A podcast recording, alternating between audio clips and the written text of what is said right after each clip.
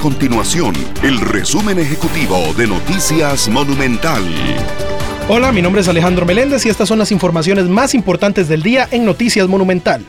La Caja Costarricense de Seguro Social anunció que está imposibilitada de entregar nuevas pensiones del régimen de invalidez, vejez y muerte, el IUEM, y del régimen obligatorio de pensiones complementarias, el ROP, debido al hackeo que sufrió hace una semana.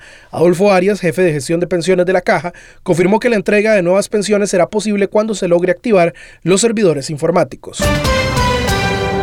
El Ministerio de Educación Pública pidió ayuda a los padres de familia para intentar calmar a los estudiantes ante los eventos violentos en los centros educativos. Según la Contraloría de Derechos Estudiantiles del MEP, en los primeros meses del año hubo más de 40 casos de violencia en escuelas y colegios. Según el MEP, los de hechos violentos son impredecibles para las autoridades de educación y por eso llaman a los padres y a la comunidad en general para llevar paz a los alumnos.